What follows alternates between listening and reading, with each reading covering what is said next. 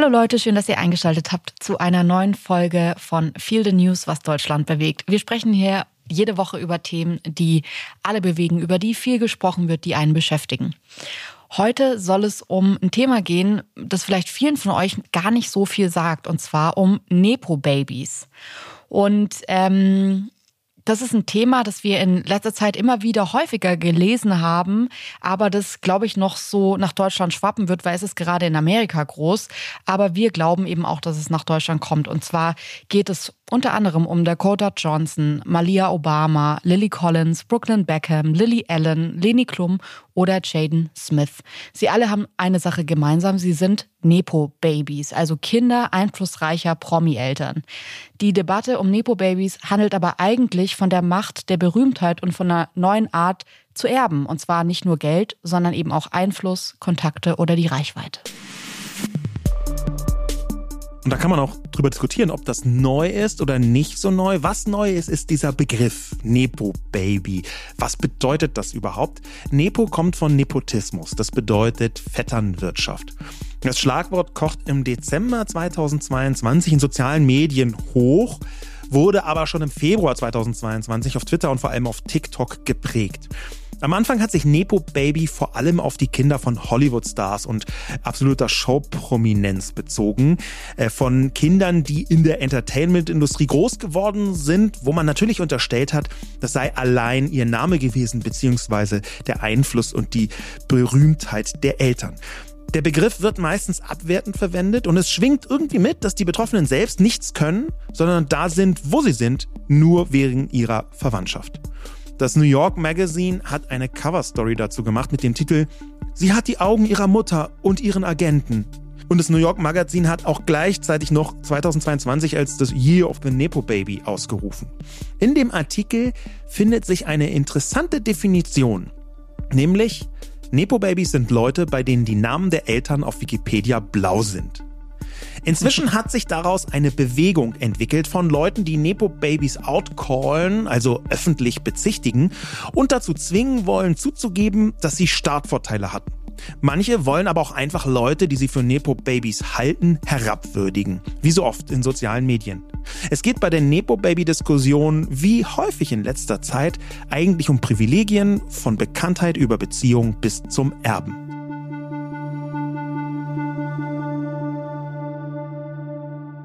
Ja, und warum machen wir diese Sendung? Also es ist ein Begriff, den man in letzter Zeit immer wieder liest, Nepo Baby.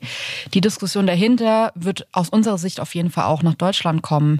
Auch wenn es hier nicht so viele klassische Nepo Babys wie in Hollywood gibt, öffnet sich natürlich trotzdem auch in unserem Land eine Diskussion über Vetternwirtschaft. Werbung. Sascha, ich würde gerne noch mal mit dir über Formbar sprechen.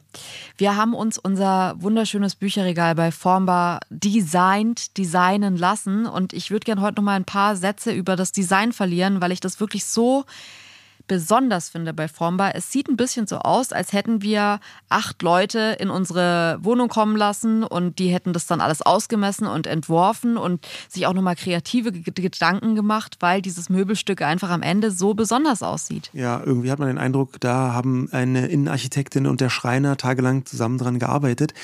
Es ist nämlich so, dass so rein vom Designaspekt, wir haben ja wirklich viele Möbelanbieter ausprobiert, man bei den allermeisten merkt, ah ja, das ist eins von der Sorte. Ne? Man kommt auch zu irgendwelchen Freunden, dann merkt man, ah, guck mal, die haben auch ein Regal von denen, die das dann äh, irgendwoher liefern.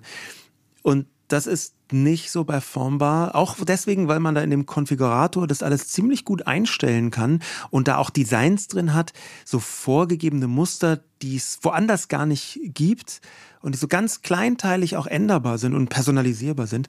Das ist so eine richtige ein richtiges Designmöbel und das gefällt mir besonders gut. Ja, also ich finde, diese Einzigartigkeit macht Formbar schon aus und man muss auch dazu sagen, wir beide haben jetzt nicht das größte Händchen irgendwie dafür, ein Möbelstück von from scratch zu designen und wir haben es trotzdem hinbekommen, da ein wahnsinnig ästhetisches Möbelstück rauszubekommen und das finde ich halt so toll.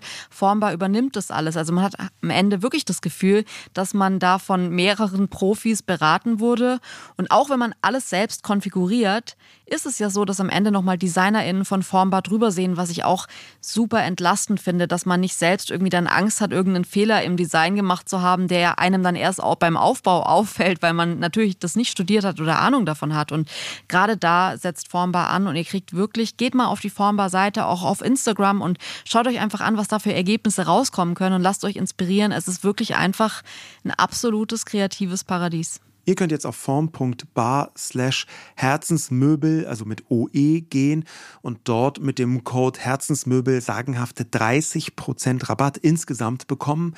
Äh, das gab es bisher so gar nicht und es lohnt sich tatsächlich, weil man am Ende ein wirklich sehr, sehr schönes Möbelstück zu Hause hat. Viel Spaß beim Ausprobieren. Werbung Ende. Ja, Sascha, lass uns einsteigen in diese Folge jetzt über Nepo-Babys. Ähm, ich fand es irgendwie absurd. Ich habe den Begriff vor ein paar Wochen das erste Mal gelesen und habe dich gefragt, ob du weißt, was es ist. Und du warst die einzige Person, weil ich dachte die ganze Zeit, Nepo-Babys klingt irgendwie so, ach, weiß ich jetzt nicht, wie In-vitro-Baby oder irgendwie, ich dachte, dass es irgendwas Chemisches ist oder irgendwie so, äh, dass da irgendwie, keine Ahnung, irgendwas Medizinisches, dachte ich, ist es. Und ich habe es mir nicht herleiten können. Du warst die einzige Person, der ich gesagt habe, weißt du, was Nepo-Babys sind? Und du meintest sofort, nee, aber ich glaube, ich könnte es mir erklären, wenn es von Nepotismus kommt. Und ich war so, okay, krass, habe ich noch nie gehört. Ähm, wie hast du diese Diskussion wahrgenommen, verfolgt, als, du das, äh, als ich dich das gefragt habe? Du hast ja da zum ersten Mal, glaube ich, so von diesem Trend gehört.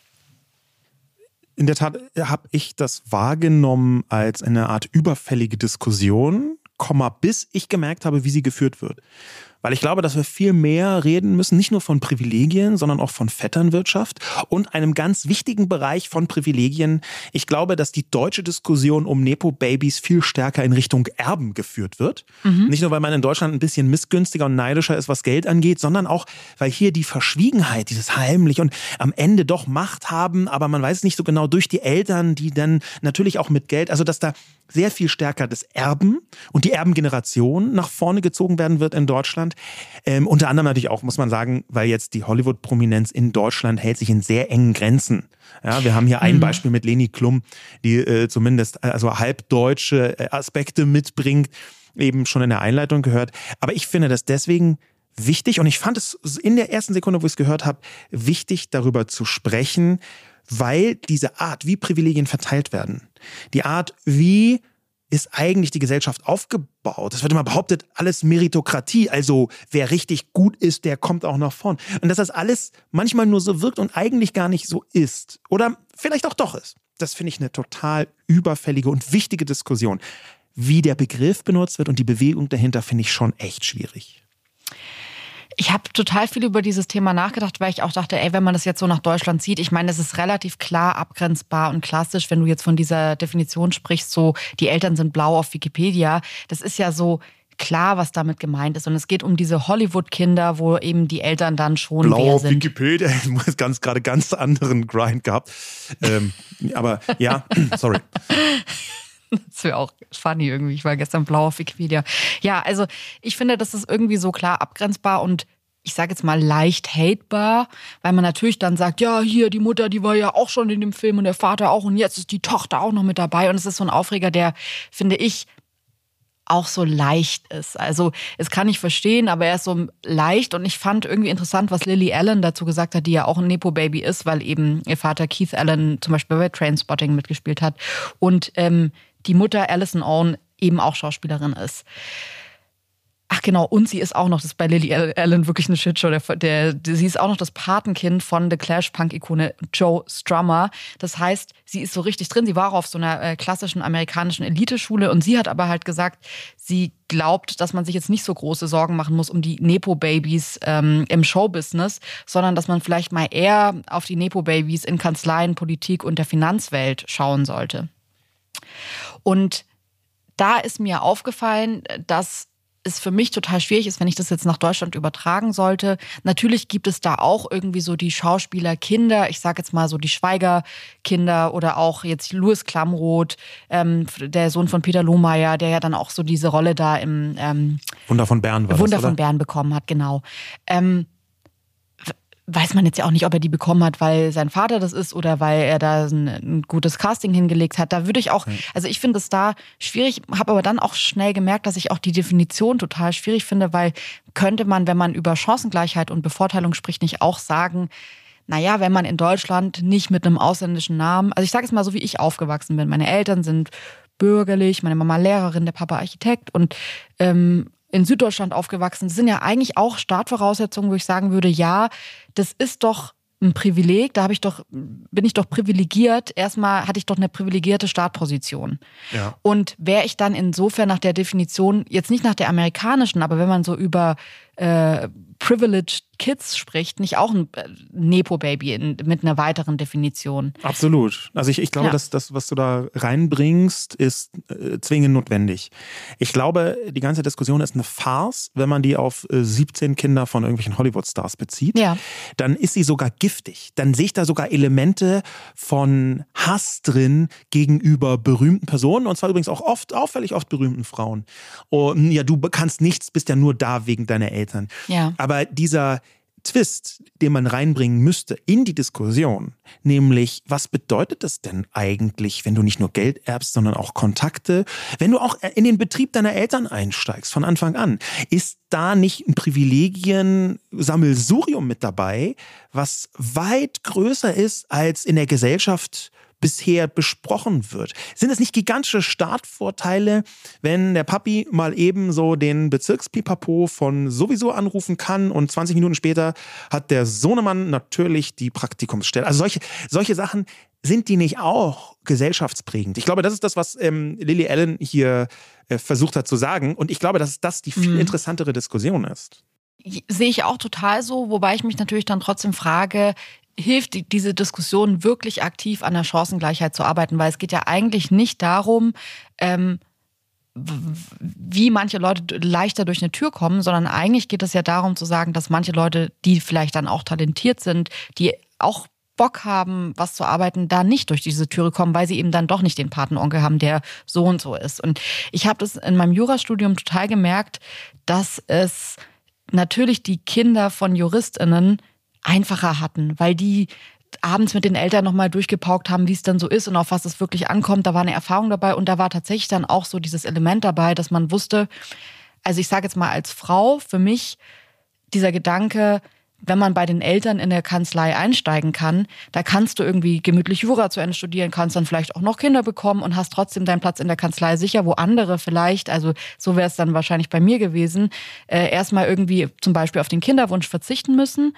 weil man sich erstmal ein Standing in der Kanzlei erarbeiten muss, was für eine Frau bedeutet, wenn du irgendwie mit kurz vor 30 mit dem Studium fertig bist, musst du erstmal fünf Jahre dich etablieren und dann bist du irgendwie auch schon 35 und dann sagt dir irgendwie der Arzt, ja, Kinder kriegen, ja, hoffen wir, dass es noch klappt. Und das sind mhm. alles so Momente, wo ich mir denke, natürlich, da gab es bei mir auch schon Momente im Leben, wo ich dachte, ah, wenn jetzt der Papa oder die Mutter irgendwas in die Richtung machen würde, das wäre total toll. Und trotzdem würde ich sagen, dass ich ja super privilegiert schon da reinkam. Also ich finde, es ist eine Diskussion, die man auf jeden Fall führen muss, die finde ich auch zu selten geführt wird. Ja. Und was ich eigentlich aber sogar das Schlimme daran finde, ist, dass die Leute oft so das ist ja zum Beispiel dann auch bei äh, Lily Rose Depp passiert, der Tochter, der Tochter von äh, Johnny Depp, die dann gesagt hat, ja, aber ich würde, ich arbeite ja trotzdem total hart.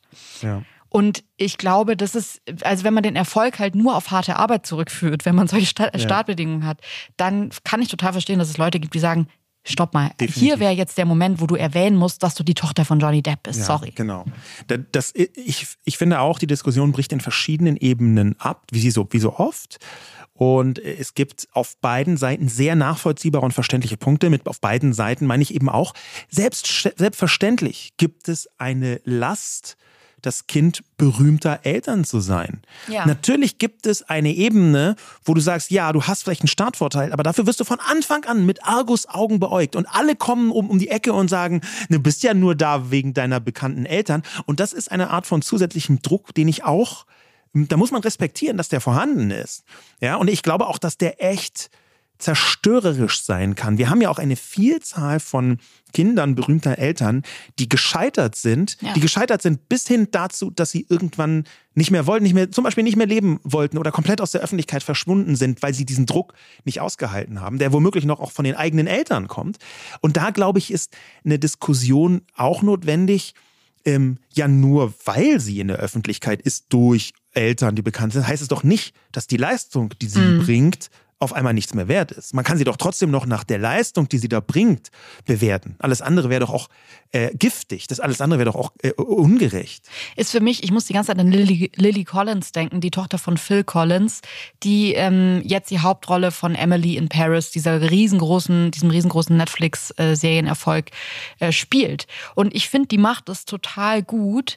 Ähm, und sie wird ja auch total gelobt und es ist dann immer so diese Floskel, obwohl sie die Tochter von Phil Collins ist, spielt sie so toll. Ja. Und da steckt natürlich auch immer so drin, die einen sagen, naja, nur weil sie die Tochter ist von Phil Collins, spielt sie so. Und die anderen sagen, ja, obwohl sie die Tochter ist, spielt sie so. Da ist natürlich, also so schwer wiegt die Krone, die man dann auf dem Kopf tragen muss. Ich, ja. finde es schon schwierig, irgendwie allgemein ähm, da jetzt, ich, ich würde jetzt nicht direkt ein Spendenkonto für nee. Lily Collins aufmachen. Ja. Ähm, ich glaube, dass sie das schon ganz gut hinbekommt. Und bei allem Verständnis, was man damit ja. reinbringen, muss man natürlich immer noch sagen, Leute, es gibt existenzielle Sorgen, gerade im wirtschaftlichen Kontext, im Bedrohungskontext, die so zerstörerisch sein können und die so tief eingreifen können in deine Lebensgestaltung, dass man dann sagt, ja, okay, du arbeitest vielleicht auch hart, aber wirklich zu wissen, was es bedeutet, vor dem absoluten Nichts zu stehen, ja. das ist halt, wenn man irgendwie Millionärseltern hat, auch nochmal eine andere Kiste. Ja, ich, also ich habe ähm, vielleicht in, in, einem ganz kurzen Schlenker damit reingebracht. Ähm, ich, ich, würde mich jetzt nicht unbedingt als Nepo-Baby bezeichnen, vorsichtig gesagt. Ähm, ist es halt aber schon interessant, wie man als Kind solche Situationen wahrnimmt. Mhm. Ähm, auf einer völlig absurden Ebene. Ich war in einer Klasse, wo ein Kind, ein Mitkind in der Grundschule, einen Vater hatte, der relativ hoch war bei Coca-Cola so dass mhm. er einfach immer Coca-Cola zu Hause hatte. Und für mich war das so eine Art Richtiges von Coca-Cola Nepo Baby. Ja, das war einfach ein Startvorteil, den konnte ich kaum fassen und ich hätte mir so gewünscht, dass meine Eltern auch bei Coca-Cola. Also ja, man ja. nimmt das natürlich ein bisschen anders wahr, aber das ist schon tief eingewoben in die Gesellschaft. Interessant finde ich auch, dass ich das auch ähm, als Kind total, ich bin ja richtig auf dem Dorf aufgewachsen. Es gibt schon so Familien, äh, wo die Eltern einfach so Berufsstände haben. Ich sage jetzt mal, alle Dorfmenschen kennen die Autohausbesitzerfamilie. Und ja. das ist einfach immer ein ja. Beruf. Das ist auch, steht noch, glaube ich, vor der Arztfamilie. Die AutohausbesitzerInnen, die sind auf jeden Fall, denen geht's gut, den Kindern geht's gut und den Großeltern von denen, die den Laden ursprünglich mal aufgemacht haben, denen geht's auch gut. Und daran merkt man irgendwie, das sind ja dann am Ende auch eine, eine wirtschaftliche, das sind wirtschaftliche Nepo-Babys, so in, in so einer Dorfstruktur. Da sind die Eltern überhaupt nicht berühmt oder so, aber natürlich hast du da schon ein Standing, dass du irgendwie so in eine Dorfstruktur reingeboren wirst und es geht dir, ich sage jetzt mal, besser als dem Kind, das irgendwie bei der alleinerziehenden, strugglenden Mutter ist, einfach weil da finanzielle Vorteile da sind. Ja. Und was ähnliches hat uns auch Helena geschrieben, die nämlich meinte zu den Nepo-Babys, ist ja leider nicht nur im Showbusiness so. Merke schon im Studium, dass die Kids mit Eltern in höheren Positionen auch die besseren Interviewpartner für Thesen, bessere pra Praktikumsplätze etc. bekommen. Ich sehe das auch total, habe ich beim Jurastudium, das ja auch so ein Studium ist, wo das einfach ein extremer Vorteil ist, wenn die Eltern auch Juristinnen sind. Ähm, würdet ihr aber in einem Punkt widersprechen, weil ich selbst die Erfahrung gemacht habe. Und zwar, ich finde, wenn du einen Praktikumsplatz bekommst, äh, auf den du dich selbst beworben hast, weil du keine Eltern hast, die irgendwo irgendwas machen und äh, da noch einen Gefallen eingefordert haben. Und du gehst dahin und du kriegst ein gutes Arbeitszeugnis zurück oder I don't know, ähm, schaffst es irgendwie einen tollen Interviewpartner oder Partnerin zu bekommen aus ganz eigener Kraft. Das ist ein Gefühl, das ich persönlich so toll finde. So, das hat mir immer im Studium eine Stärke gegeben, dass ich mir dachte, ich habe das alleine hinbekommen. Das, ich, meine Eltern haben keinen Plan von dem, was ich da mache und ich kriege das alleine hin und das kann ja in gewissen Punkten und ich rede jetzt nicht von Leuten, die einfach komplett Fakt sind, weil sie gar nicht den Anschluss dazu finden. Ich glaube, das ist nochmal ein Unterschied, aber ich glaube, dass das auch grundsätzlich vorteilhaft sein kann und ich glaube, dass es vielleicht für den eigenen Erfolg auch schwierig ist, wenn du weißt, naja, meine Eltern haben mir schon auch sehr, sehr viel in dem Studium geholfen. Und äh, hätte ich das ohne meine Eltern so gut hinbekommen, ich weiß nicht, ob da eine Eigenständigkeit im Kopf entstehen kann, die einen richtig erwachsen werden lässt oder ob dann nicht vielleicht auch das Problem ist, dass man so mental lange an die Eltern, die einfach auch schon viel erreicht sein, so gekettet ist. Da bin ich auch deswegen unsicher, weil äh, angenommen, äh, zehn Jahre voraus, das ja wahrscheinlich auf die eine oder andere Art auch unsere Kinder zumindest etwas betreffen wird. Also wir stehen jetzt ähm, nicht, unter, nicht unbedingt unter Johnny Depp Verdacht, aber es ist ja schon klar, dass wir zum Beispiel eine vergleichsweise ähm, große Followerschaft haben in sozialen Medien. Und äh, die könnten wir natürlich unseren Kindern vererben und jetzt nicht den Account vererben, sondern eben darauf hinweisen. Und sofort ist aber auch ein Element drin, was ich super interessant finde, jetzt nicht nur bei unseren Kindern, nee, sondern alle Eltern kämpfen doch für ihre Kinder, jedenfalls die einigermaßen normal drauf sind. Alle Eltern wollen doch, oder fast alle Eltern wollen doch das Beste für ihr Kind und versuchen nach Kräften das zu tun, was für das Kind von Vorteil ist.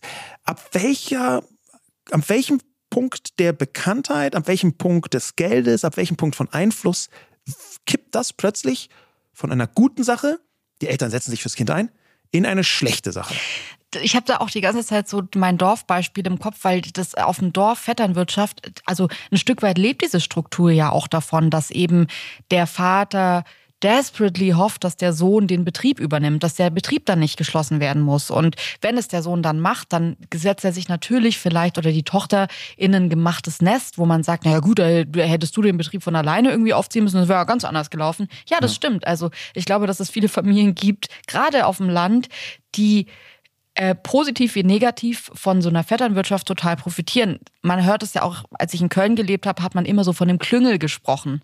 Ja. Oder in München irgendwie so von diesem Mir san mir Feeling, ja. dass man so sagt, okay, äh, da gibt man irgendwie Wohnungen untereinander und Jobs untereinander und schachert sich alles so zu. Wobei das ist dann nicht der Familienkontext, ne? Das ist nochmal, glaube ich, ein bisschen Filz- und Günstlingswirtschaft.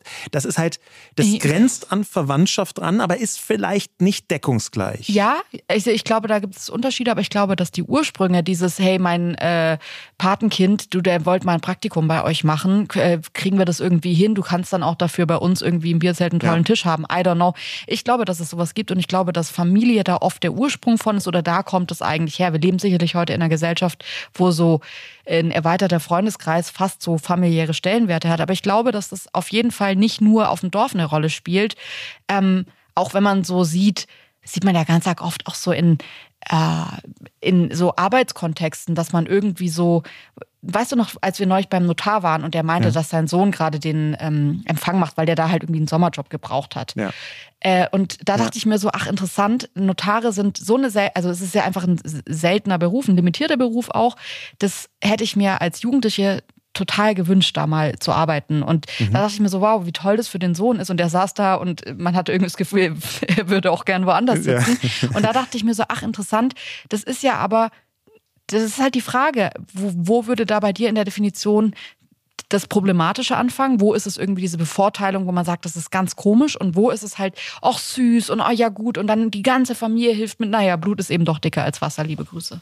Das ist glaube ich, mit die spannendste Frage in, dieser Diskussion, die auch diese Bewegung drumherum, das ist jetzt nicht eine echte Bewegung, aber es kann vielleicht irgendwann mal sowas draus werden wie, sagen wir mal, MeToo oder Black Lives Matter, vielleicht in einer ein bisschen anderen Größenordnung, aber schon so in die Richtung könnte es sich entwickeln, vielleicht.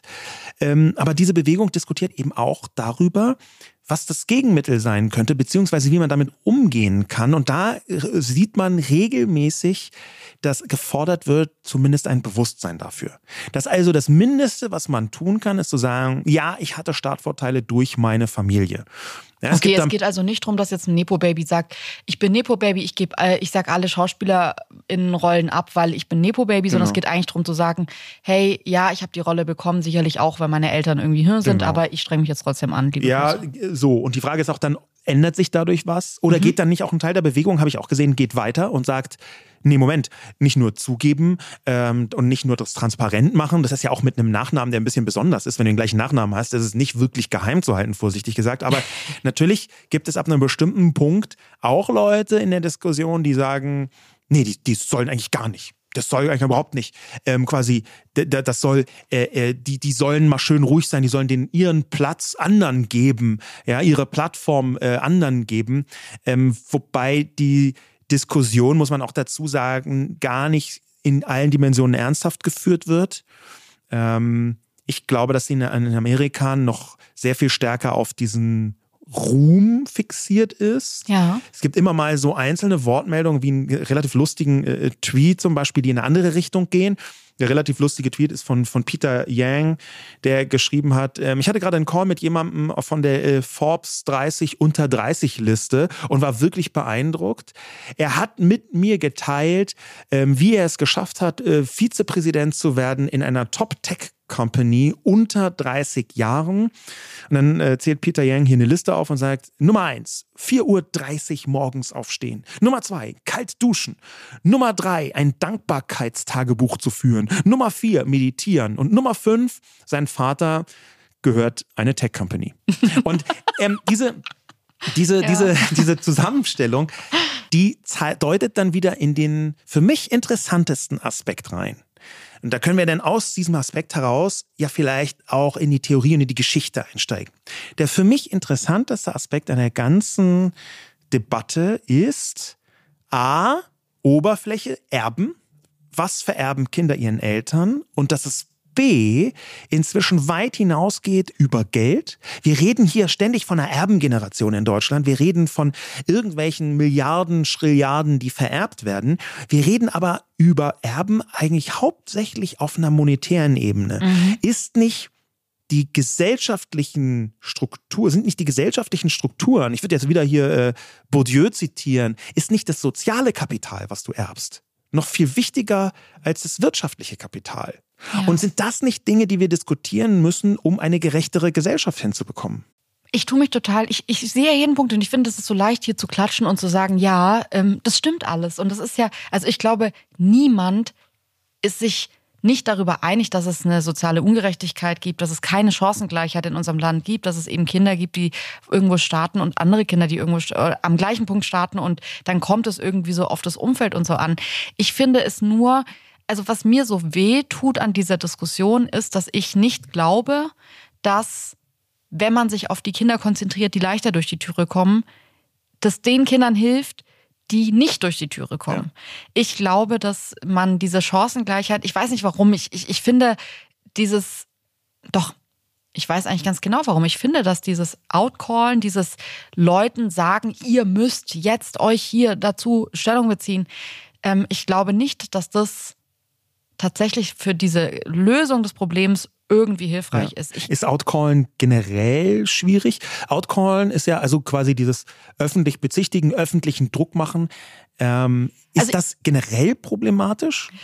Ich denke jetzt halt zum Beispiel die ganze Zeit an, ähm, sagen wir jetzt mal, die Schauspielerin ähm, die Tochter XY hat, von der man jetzt verlangt, hey, du musst jetzt sagen, weil du jetzt irgendwo eine Rolle bekommen hast, dass du eigentlich ein Nebo-Baby bist, dass du das eigentlich alles nur bekommen hast, weil deine Mutter die Schauspielerin ist. Hm.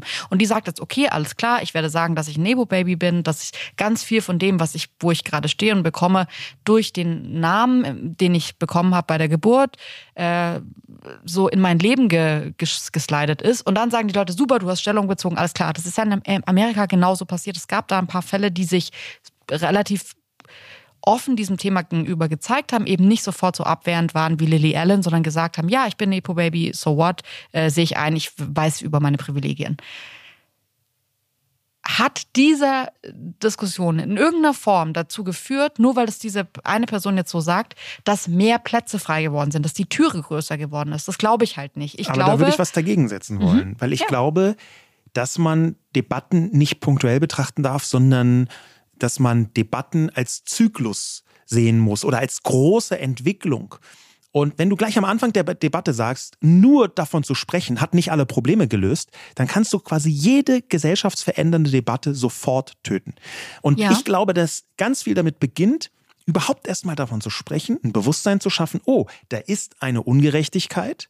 Und ich glaube schon, dass, also ich glaube, Outcallen ist sehr oft schlecht, aber nicht immer. Ja. Und es ist gar nicht so leicht zu sagen, was, wo, wann schlecht ist. Weil natürlich ist diese Nepo-Baby-Diskussion eine, von der ich hoffe, dass sie sich nicht nur auf irgendwelche Hollywood-Stars bezieht. Da halte ich sie für wirklich toxisch in großen Teilen. Wenn man halt nur die, die oberste Spitze der Berühmtheit sich fokussiert, dann ist das quasi eine Ablenkungsdiskussion um zum Beispiel Nepotismus in der Politik, zum Beispiel in der Wirtschaft. Genau, aber das ist halt was, das, deswegen meine, äh, mein kleines Beispiel war noch nicht ganz fertig, weil für mich ist jetzt die Tochter der Schauspielerin, die das dann zugibt, okay, alles klar.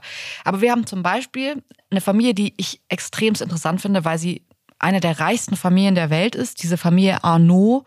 Ähm, denen gehört der denen gehören total viel, also unter anderem Louis Vuitton, Hennessy, bla bla, da ist ganz viel dabei, was denen, also womit die Geld machen, das ist ein Vermögen, das da ist. Und was ich so interessant fand, war, dass ich vor ein paar Jahren mal über den Sohn von Bernard Arnault ähm, gestolpert bin, so in Social Media, und zwar Alexandre, der so alt ist wie ich. Und vor ein paar Jahren eben Rimowa ähm, mitgeleitet hat, mit Mitte 20.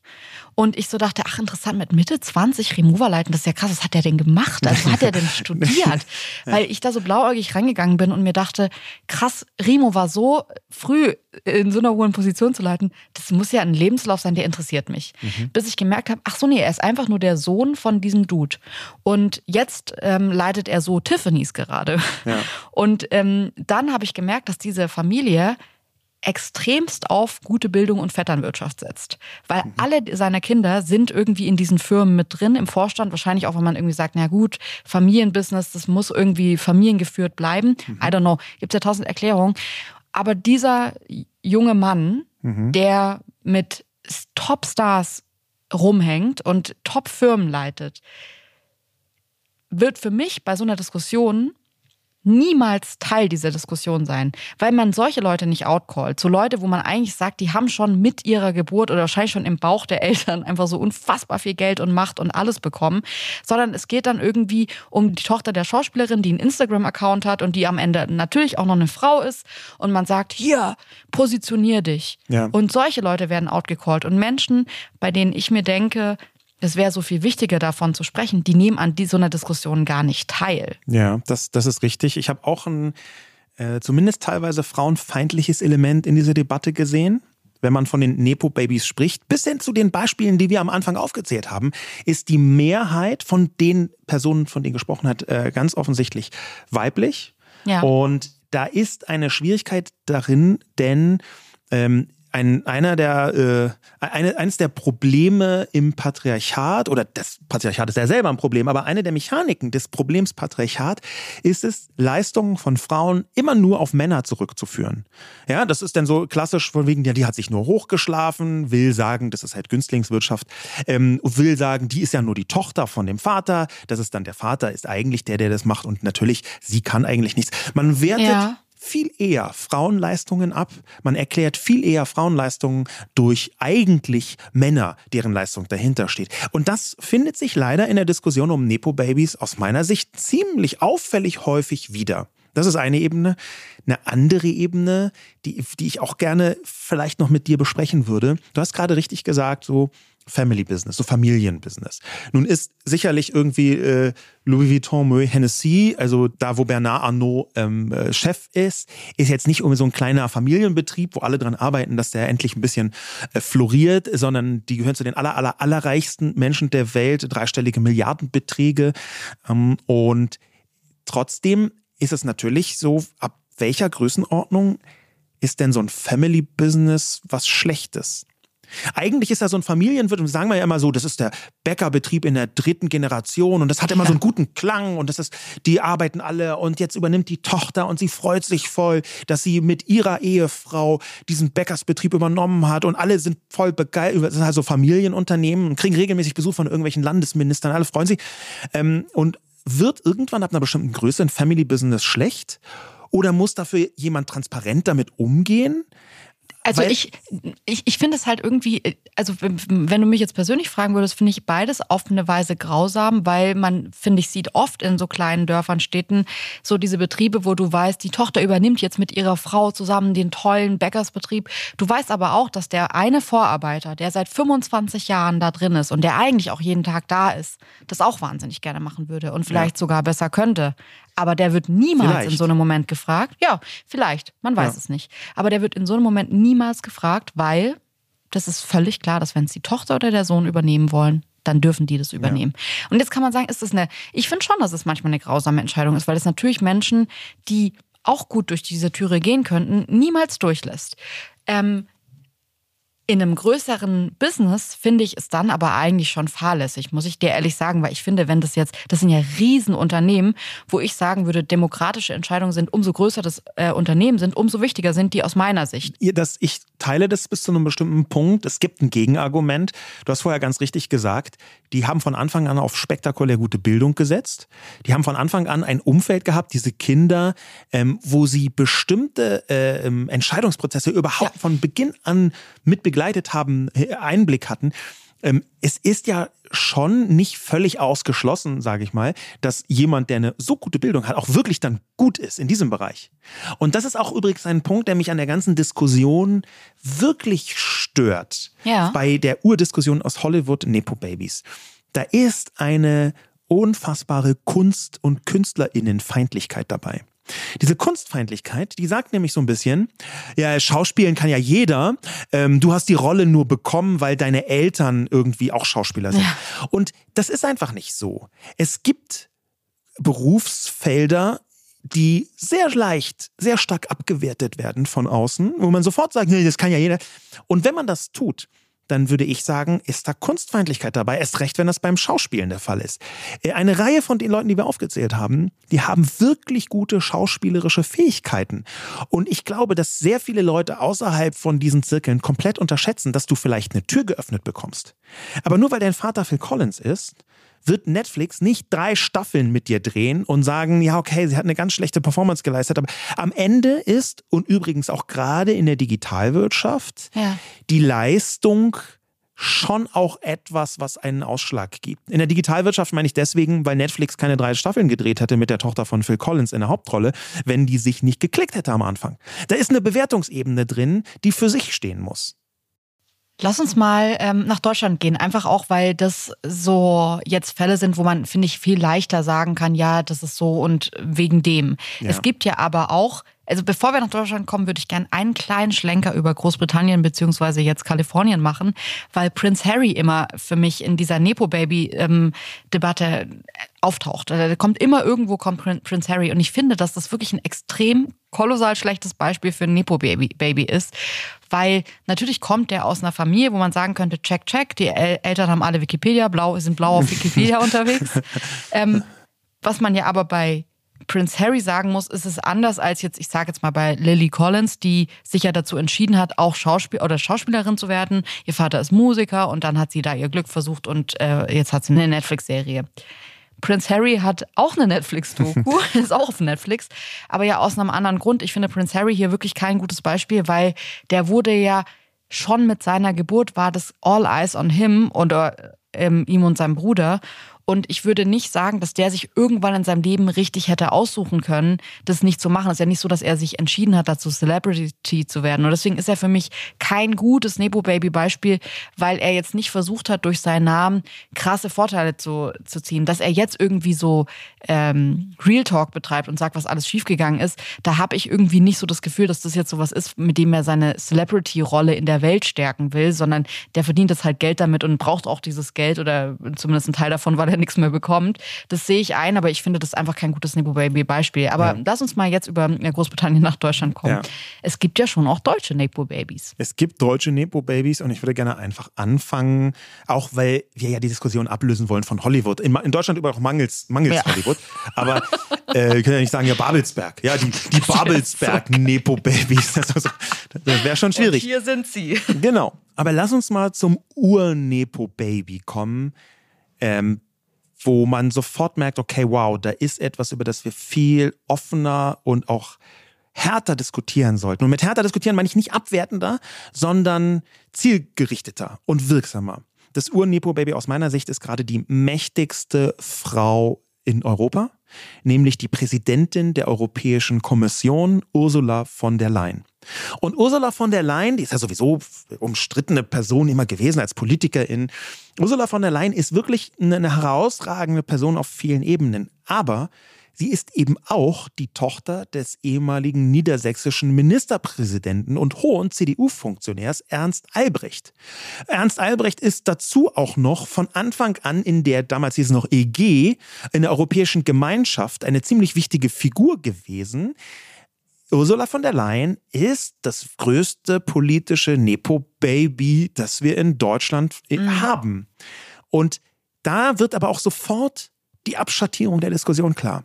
Weil Ursula von der Leyen ist seit sehr, sehr langer Zeit in der Politik, 22 Jahre mindestens, eigentlich sogar noch ein bisschen länger.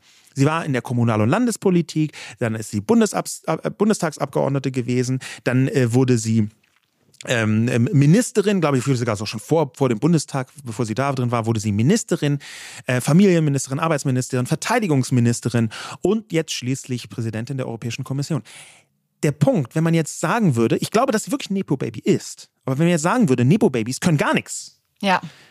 dann würde man Frau von der Leyen Unrecht tun. Denn auch wenn ich ganz viele politische äh, Haltungen von ihr nicht richtig finde, so lange bleibt man nicht so weit oben, nur weil in den 70er Jahren irgendein Dude mal in Niedersachsen drei Pferdezüchter getroffen hat und dann mit denen verabredet hat, dass er jetzt Ministerpräsident wird. Ein bisschen gemein gesagt, ja. Aber das, ja. Das, da ist schon, in diesem Begriff Nepo-Baby. Gleichzeitig ist sie Ur-Nepo-Baby und gar nicht Nepo-Baby. Ich finde es vor allem interessant, ähm, wenn man das so überträgt. Es ist ja oft überhaupt nicht negativ bei greifbaren Berufen. Also jetzt bei dem Bäcker ist es überhaupt ja. nicht negativ zu sagen, ich bin Nepo-Baby, ich habe den, den Bäckerbetrieb von meinem Vater übernommen. Ähm, wenn es aber Berufe sind, in, der, in denen es, finde ich, auch keine klare Eintrittsschwelle gibt, wie zum Beispiel Schauspiel oder Politik.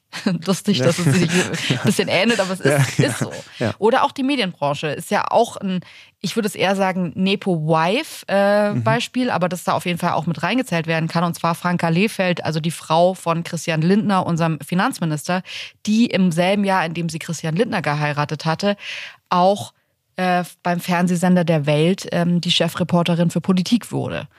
Und ähm, ich habe in diesem Zusammenhang schon super oft gehört, dass man sagt, ja, das wäre die nicht geworden, wenn der nicht da gewesen wäre. Ich muss ehrlich dazu sagen, ich verfolge die Karriere von Franka Liefeld schon länger. Die war schon vorher Politikreporterin oder Journalistin. Und also, egal wie man jetzt ihre Arbeit finden mag, die hatte schon vorher Rollen, dass wenn sie jetzt, also wenn man jetzt ähm, heiratet Christian Lindner aus ihrem Wikipedia-Eintrag streichen würde, dann fände ich, wäre das in ihrer Karriereleiter, was sie davor gemacht hat, wo sie die Jahre davor gearbeitet hat, wie sie sich aufgebaut hat. Für mich zumindest jetzt nicht komplett unnachvollziehbar, dass sie in der Position ist, in der sie ist. Ja. Trotzdem muss man sagen, sie ist halt die Chefreporterin im Bereich Politik von einer der größten Zeitungen bzw. Fernsehsender in Deutschland und mit dem Finanzminister verheiratet. Ja. Das ist schon, finde ich, da ist so ein Nepo-Wife Unterton mit drin, den man, finde ich, auch besser outcallt, als ihn zu verschweigen, weil ich finde es extrem komisch. Ja, genau. Ich finde es extrem komisch, das nicht zu erwähnen, sondern so zu tun, als wäre das einfach ein extrem lustiger Zufall. Glaubst du, glaubst du, mal so ganz nebenbei gefragt, glaubst du, dass Transparenz da ein Ansatz wäre? Weil,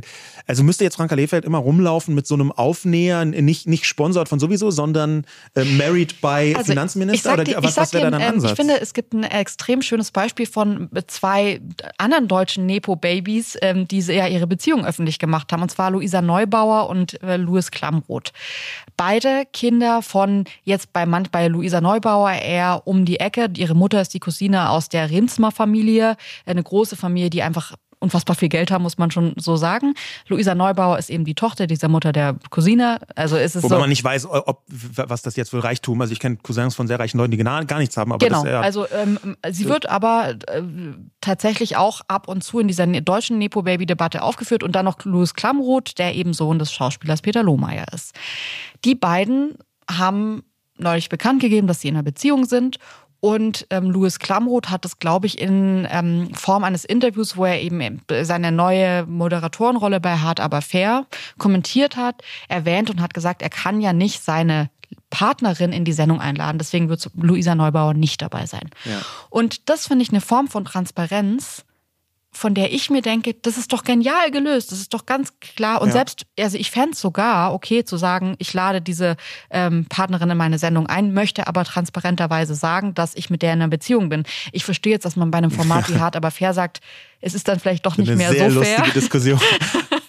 ähm, es ist dann noch, doch nicht mehr so fair. Aber ich finde, also für meine Empfindung Ja. ist Transparenz heilt so viel, was Das so im wahr. Unklaren, im Dunklen stehen würde. Ähm, und dadurch hat es für mich irgendwie so einen Punkt, wo man gar nicht mehr mehr drüber reden muss. Natürlich könnte man jetzt sagen, ja, wie beeinflusst Louis Klamroth äh, das in seinen Fragen, wenn er mit Luisa Neubauer zusammen ist und so. Ich finde aber, dass dadurch, dass er Transparenz schafft, ist das halt nicht was, was man versteckt und irgendwie shady rüberkommt. Ein anderes Beispiel, was ich fast schillernd finde und lustig, was man auch sehr gut besprechen kann, ist ja Joe Laschet. Also der, der, der Sohn von Armin Laschet, bekannter CDU-Politiker für diejenigen, die vielleicht die letzten 15 Jahre unter einem Stein äh, gelebt haben. Aber ähm, der, der Sohn von Armin Laschet, Joe Laschet, ist ein relativ bekanntes Instagram-Gesicht, würde ich sagen. Ich weiß nicht, ob er jetzt hauptberuflich Influencer ist, aber auf jeden Fall macht er viel mit Mode. Er wird ähm, manchmal mit einem äh, bekannten Schauspieler in äh, einem Atemzug genannt, weil er so ähnlich aus. er sieht schon ein bisschen aus wie Ryan Gosling, Er das sieht ein bisschen sagen. aus wie Ryan Gosling. Ich weiß auch nicht, ob das nicht total verletzend ist, wenn man das ständig sagt, aber eine, eine gewisse äh, Ähnlichkeit ist da durchaus vorhanden. Aber da würde ich jetzt mal eine Gegenfrage stellen.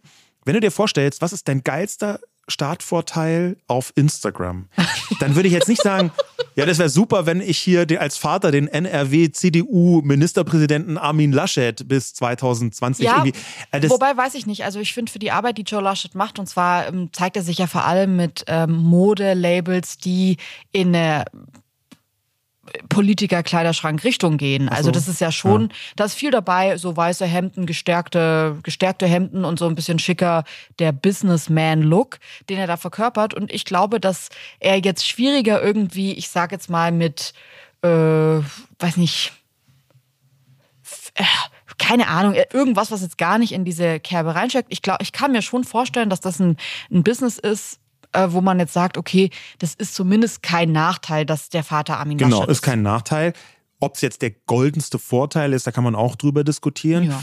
Aber wir können ja mal diesen Bogen schlagen, den ich da ähm, äh, super interessant finde an dieser ganzen Debatte, nämlich was hat eigentlich Berühmtheit und Bekanntheit damit zu tun? Und in dem Kontext begünstigt Social Media irgendwie diese Nepo Baby-Karriere. Ja. Das kann man, glaube ich, sagen, erstmal mit Ja beantworten.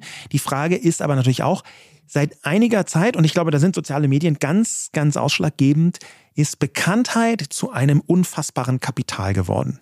Und zwar in fast allen Bereichen. Früher gab es ja noch Gatekeeper, um es mal so auszudrücken, nämlich die klassischen redaktionellen Medien, Fernsehen, Radio, Zeitungen, Magazine, wo klar war, okay, wenn du vielleicht bekannt bist, aber das nicht selbst voranbringen kannst, weil du kein Medium hast, dann ist Bekanntheit nur sehr eingeschränkt auch ein Wert, den du ständig ummünzen kannst. Manchmal ist man in Ungnade gefallen als bekannte Person und zack, war man eigentlich weitestgehend abgeschrieben. Diese Sternrubrik, was macht eigentlich? Es zeugt davon ganz gut. Aber inzwischen sind wir mit sozialen Medien in einem Bereich, wo Bekanntheit nicht nur ein extrem ausschlaggebender Faktor ist, der sofort monetarisierbar ist. Ab einer gewissen Followerzahl kriegst du sofort Angebote, ob du nicht Produkt X oder Y anbieten willst gegen Geld. Also es ist sehr, sehr schnell äh, um, ummünzbar sondern Bekanntheit ist auch genreübergreifend. Deswegen jetzt vielleicht direkt an diese Armin Laschet-Joe Laschet-Diskussion. Aus PR-Gesichtsgründen würde ich nämlich sagen, wenn der Sohn von Joe Armin Laschet, sagen wir mal, Werbung machen würde für äh, Cannabisprodukte, da würde sich auf einmal eine eine PR-Spannungsbogen ergeben. Einfach, weil mit sozialen Medien in einem neuen Kontext Ja. Bekanntheit und Berühmtheit die Story dahinter so unglaublich wichtig geworden ist. Ich, und ich finde, also das ist ja jetzt so eine Rampe, die, also über die würden viele einfach äh, sofort fahren, weil Ja, das total ja. interessant wäre. Ich finde aber schon allein der Fakt, dass du eben, also viele Menschen, die in der Öffentlichkeit stehen, entscheiden sich ja auch aus diesem Grund zum Beispiel nicht den Namen ihrer Kinder irgendwie preiszugeben, weil sie sagen, in dem Moment, in dem ich einfach nur den Namen sage, und da weiß ich ja noch nicht, was das Kind machen will, hm, ähm, ist es schon so, dass ich mein Kind ein Stück weit mit in die Öffentlichkeit bringe oder da eine Öffentlichkeit herstelle, die dann einfach da ist, ob das Kind will oder nicht und ob, die, ob man das in 20 Jahren noch will ja. oder nicht. Mir ging das ehrlich gesagt, das, also ich meine, ich rede jetzt wirklich von mega berühmten Persönlichkeiten. Ich glaube, dass es bei auf mancher Ebene einfach ein bisschen egal ist, ob man das sagt oder nicht. Ich glaube, dass sich da auch manche Leute zu wichtig nehmen. Ähm, aber wenn man jetzt so, ich sage jetzt mal an Angelina Jolie und Brad Pitt denkt, die haben ihren Kindern relativ ungewöhnliche Namen gegeben und es ist bis heute so, dass ich den Namen der Tochter, der ersten Tochter von denen einfach weiß, weil der ungewöhnlich ist und wenn ich den irgendwo sehen würde, dann hätte ich den im Blick und wahrscheinlich alle anderen auf oder viele andere Menschen auf der Welt auch. Und da wäre schon die Frage, wie geht man jetzt, weil sie ja dann einfach born Nepo Baby ist, mit dieser Diskussion um? Was wäre denn der Lösungsansatz in, in ähm, dieser ganzen Diskussion? Weil ich sehe natürlich das Problem. Ich verstehe aber noch nicht ganz und ich finde, Social Media funktioniert da wie ein Brennglas in alle Richtungen. Ja. Wie ist es, was kann man tun oder wie kann man dem begegnen, dass es A, dem Problem, das Problem nicht mehr anfeuert und B, ähm, aber auch die eigene Existenz, ich will jetzt nicht sagen schmälert, weil ich finde, es schmälert es nicht, wenn man zugibt, dass man Nepo-Baby ist. Auch wenn der Begriff manchmal abwertend verwendet wird, würde ich sagen, man hat so viele Vorteile dadurch, dass es jetzt nicht ein unfassbarer Nachteil ist, zu sagen, ja, ich bin ein Nepo-Baby. Aber wie wäre für dich der Umgang oder der Ansatzpunkt zu sagen, okay, so kann jetzt irgendwie die Tochter von Brad Pitt und Angelina Jolie damit umgehen?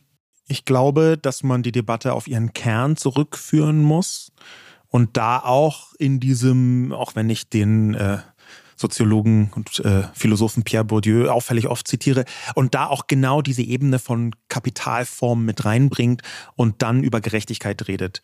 Heißt, du erbst von deinen Eltern A Geld, das ist so oder, oder materielle Werte, das ist so das, was am häufigsten besprochen wird. Darüber dreht sich auch die große deutsche Erbendiskussion, die ich auch ganz oft einfach ein bisschen zu kurz gedacht finde in allen Dimensionen. Du erbst aber auch B, einen sozialen Status. Du hast ja. einen Vorteil, wenn deine Eltern beide ApothekerInnen sind. Du erbst C, aber auch eine Form von kulturellem Kapital. Und D, jetzt neuerdings auch Bekanntheit. Natürlich gibt es in ja. sozialen Medien. Ja, und neuerdings deswegen, weil Bourdieu hat eigentlich bestimmte Formen von Bekanntheit auch unter sozialem und kulturellem Kapital mitgefasst. Aber ich glaube, mit sozialen Medien ist es deswegen nochmal anders, weil es so unmittelbar ist. Ja. ja, und unmittelbar ist es deswegen, weil Kim Kardashian einfach irgendwie äh, einem Kind von ihr äh, einen Account macht und das hat fünf Minuten später einfach eine zweistellige Millionenzahl von FollowerInnen. Vollkommen klar, natürlich hat sie das. Und diese Ebene mitzudenken, das halte ich für wichtig, bei der Frage zum Beispiel, wie gehen wir mit Startvorteilen in der Gesellschaft um? Mhm. Wie gehen wir mit Bekanntheit um als Kapital und als Last? Bekanntheit kann auch eine große Last sein. Wie gehen wir damit um, dass Bekanntheit sich extrem leicht in Geld überführen lässt, dass es aber auch sehr flüchtig ist in vielen Bereichen? Ja, das reicht ja einfach, dass Instagram irgendwie die Tochter sperrt, weil die irgendwie, frag mich, oder dass ein Milliardär, der etwas neben der Spur ist, äh, im Twitter kauft und plötzlich deinen Account zensiert ja. Oder dir sogar den Account löscht, weil du irgendwie etwas über seinen Privatjet äh, gesagt hast. Das heißt, es ist eine gewisse Flüchtigkeit ist schon drin, aber ich glaube, dass die Form von Social Media Berühmtheit inzwischen fast noch mehr wert, ab einem gewissen Level fast noch mehr wert sein kann als Geld. Mhm. Und dass da eine Ebene dazugekommen ist von Prominenz, die so leicht überführbar ist in Geld, dass sie unter Machtdiskussionen gefasst werden muss. Genau wie Geld und Kapital muss unter Machtdiskussionen geführt werden. Einfluss. Vererbt sich Einfluss? Die Fragezeichen? Ja, natürlich vererbt sich Einfluss. Und das ist die für mich interessante Diskussion. Neben Erbengeneration auch Einflusserbengeneration. Ich sehe total, dass dieses Thema ähm, jetzt mit so einer Diskussion aufgemacht wird und schon lange überfällig ist. Ich muss dir aber ehrlich auch sagen, dass ich dieses Outcallen von Leuten, so wie das gerade bei der Nepo-Baby-Diskussion passiert, nicht hilfreich finde. Ich glaube nicht, ja. dass das, also ja, ich finde, ich bin völlig bei dir, wenn du sagst, ja, vielleicht ist es gerade noch nicht hilfreich, aber es ist total wichtig, dass man diese Diskussion grundsätzlich führt. Ich würde aber fast sagen, dass ich glaube, dass die Diskussion nochmal auch von einer anderen Ecke geführt werden ja, müsste. Ich, ich glaube, ich recht. finde das unsexy ist vielleicht ein schwieriges Wort hier, aber ich finde das nicht gut gelöst, ähm, dass man sagt, wir treiben jetzt Nepo-Baby-Kinder wie die Sau durchs Dorf und wenn die einmal durchs Dorf getrieben sind und dann auch selbst auf den Knien anrutschen und sagen, ja, ich bin Nepo-Baby, ich gebe das jetzt zu, dass das irgendwie in dieser Debatte die geführt werden muss, weiterhilft. Leider ist es immer so ein bisschen schwierig, wenn man sagt, ich finde den einzigen Weg, wie die Debatte gerade geführt wird, scheiße. Ähm, überlegt wahr. euch mal einen anderen, weil ich glaube schon, dass die jetzt überhaupt geführt wird, ist gut und wichtig und richtig.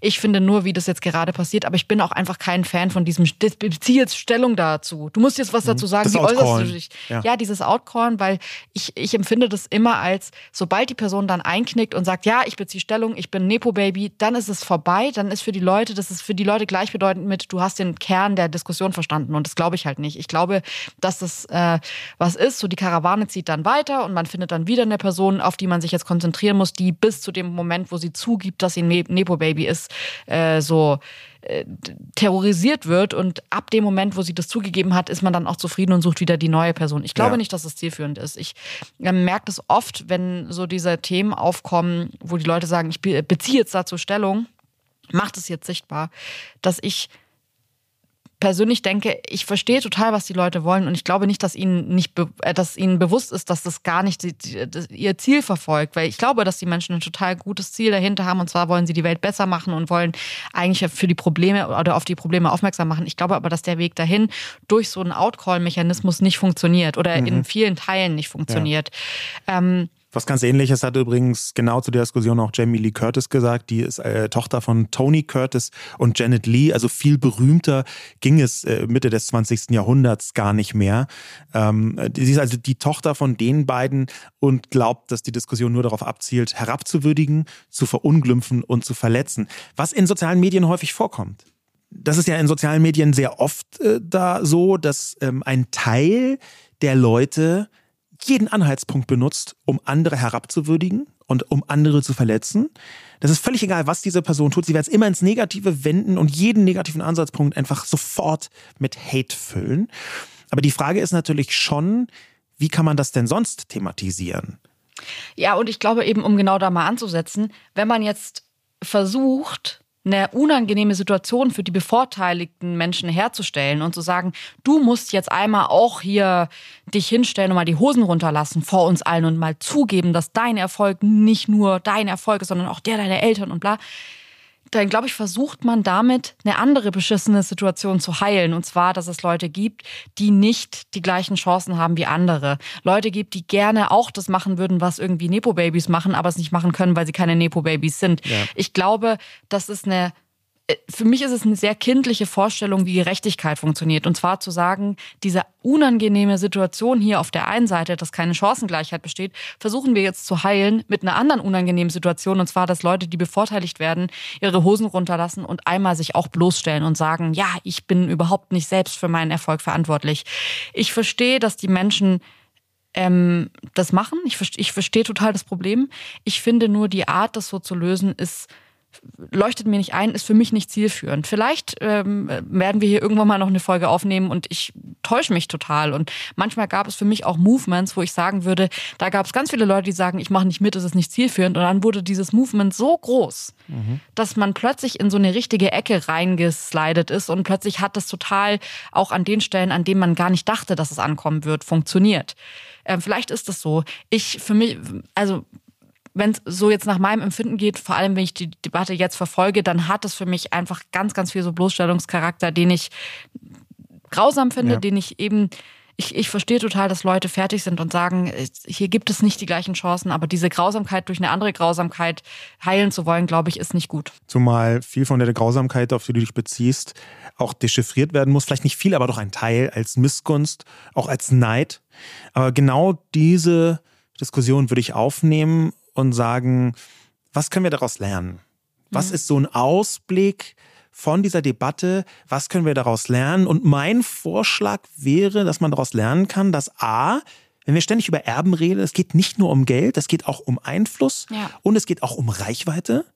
Ich habe ganz viele Leute getroffen in meinem Leben, die schiere Reichweite, und mit so einem bekannten Namen kommt ja fast automatisch eine Reichweite zustande, die schiere Reichweite, mediale Reichweite als Aggression begreifen. Das habe ich wirklich mhm. häufig äh, erlebt. Du hast so, weißt du, ich habe mir das immer vorgestellt, wie jemand hat so ein Megafon und ist super laut. Mhm. Hat eine große Reichweite. Und dann kann man ungefähr nachvollziehen, warum manche Menschen Reichweite als Aggression ähm, betrachten. Und solche Elemente mit in Erbendiskussionen reinzunehmen und in Gerechtigkeitsdiskussionen, das fände ich wichtig. Das kann man vielleicht von der Nepo-Baby Diskussion und Debatte mitnehmen. Und äh, also was mir persönlich geholfen hat, ist, um vielleicht auch nochmal so einen Bogen zum Anfang der Sendung zu machen, als ich so überlegt habe, ob ich dann nicht auch irgendwie so in der deutschen Definition Nepo-Baby wäre, ist, es gibt einen anderen Pendant oder eine Sprachwendung dazu, die ich total gut finde, und zwar check your privileges. Sei dir darüber bewusst oder check so deine eigenen Privilegien. Und da muss man dann gar nicht ein enges Raster anlegen, ob man jetzt irgendwie Wikipedia-Eintrag Eltern hat oder nicht, sondern man kann sich einfach überlegen, an welchen Punkten bin ich in meinem Leben privilegiert. Und da braucht es für mich nicht den Begriff Nepo-Baby, sondern einfach nur dieses, diese Gedanken, nicht nur an, was könnte mir alles noch Tolles passieren im Leben, sondern was ist mir eigentlich schon alles Gutes passiert im Leben. Und ich finde, das ist ein Gedanke, den jede, jeder haben kann. Die muss man auch ehrlich sagen, manche deutlich mehr als andere. Ähm, aber sich darüber bewusst zu werden und danach dann vielleicht auch zu handeln, weil das fände ich viel wichtiger in dieser ganzen Sache, dass man eben nicht zugibt, dass man äh, ein Nepo-Baby ist und dann ist es zugegeben und fertig und man geht wieder so einen Alltag über, sondern man überlegt sich, wo habe ich vielleicht Privilegien erfahren und kann anderen helfen, diese Privilegien auch zu erfahren oder ähm, wo bin ich mir einfach nur bewusst, dass das jetzt nicht nur meine Arbeit ist, was ja keine schlimme Erkenntnis ist. Es ist doch nicht schlimm, zu, manchmal zu denken, das habe ich jetzt auch mit der Hilfe von anderen geschafft. Und vielleicht hilft es einem auch selbst dabei, mal anderen zu helfen irgendwann. Und das sind alles Punkte, von denen ich denke, dass das die wichtigeren Parts in dieser Diskussion sind, auch wenn ich die Diskussion total verstehen kann. Ich würde dir gerne zum Abschluss eine persönliche Frage stellen. Und diese persönliche Frage lautet, hat diese Debatte um Nepo-Babys und die Gedanken, die wir uns gemacht haben, die vielen Diskussionen, die wir darüber geführt haben, hat die dazu geführt, dass du mit unseren Kindern in sozialen Medien anders umgehen möchtest? Ich habe das in gewisser Weise schon vorher gemacht, dass ich an bestimmten Punkten dachte, ah, da haben die eine andere Aufmerksamkeit in 20 Jahren als vielleicht andere Kinder.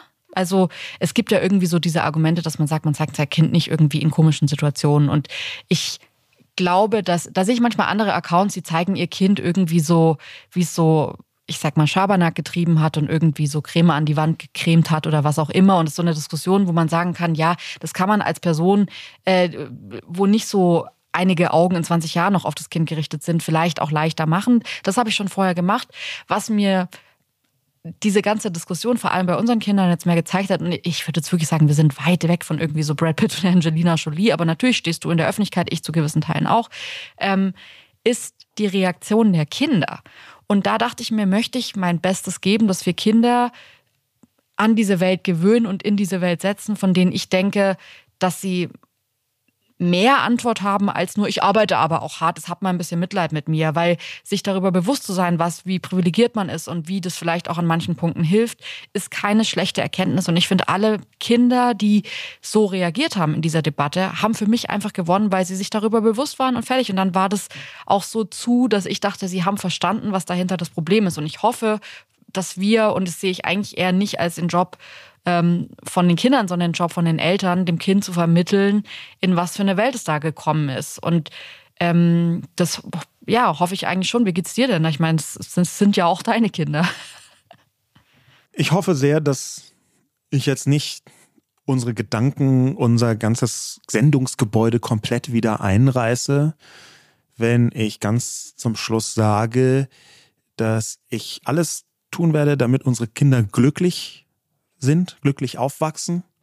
Und wenn zu diesem Glück gehört, dass ich ihnen meine 770.000 Twitter-Follower vererbe, dann werde ich das in einer Minute tun. Mhm.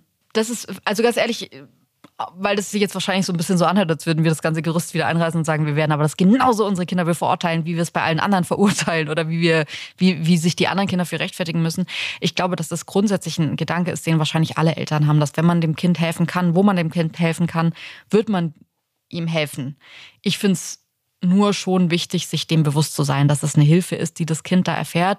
Und ich würde auch sagen, gerade auch mit dem Gedanken, den ich geäußert habe zu meinem Studium, dass es manchmal auch echt schöne Erfolgsmomente waren, dass ich selbst verantwortlich war, hoffe ich, dass unsere Kinder ein Leben führen, in dem wir ihnen nicht permanent helfen müssen mit unseren Kontakten, sondern sie irgendwann merken, die Welt kann man sich auch selbst erschließen. Und es ist ein tolles Geschenk zu sehen, äh, wie das ist, wenn man was bekommt, ohne dass der Papa einmal angerufen hat. Und das wünsche ich, und ich glaube, dass es Kindern von super berühmten Leuten oft einfach gar nicht vergönnt ist, diese Erfahrung. Das wünsche ich aber grundsätzlich jedem Kind, dass man auch merkt, dass man mit einer eigenen Wirkkraft was macht. Und ich würde sagen, Deutschland ist in ganz vielerlei Hinsicht da ein gutes Land. Ich glaube, dass es noch viel aufzuarbeiten gibt und outzucallen gibt äh, in Bereichen, wo diese Chancengleichheit noch nicht da ist. Ich würde aber trotzdem sagen, dass das grundsätzlich an vielen Stellen passiert und ich das richtig finde und das noch viel mehr passieren sollte, dass, dass man startet und nicht das Gefühl hat, sofort limitiert zu werden, weil man irgendwie einen anders klingenden Namen hat oder irgendwie aus einem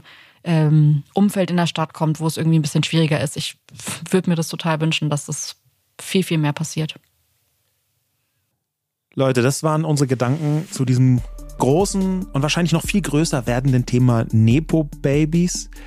Vielen Dank fürs Zuhören und bis zum nächsten Mal. Macht's gut. Dieser Podcast wird produziert von Podstars bei OMR.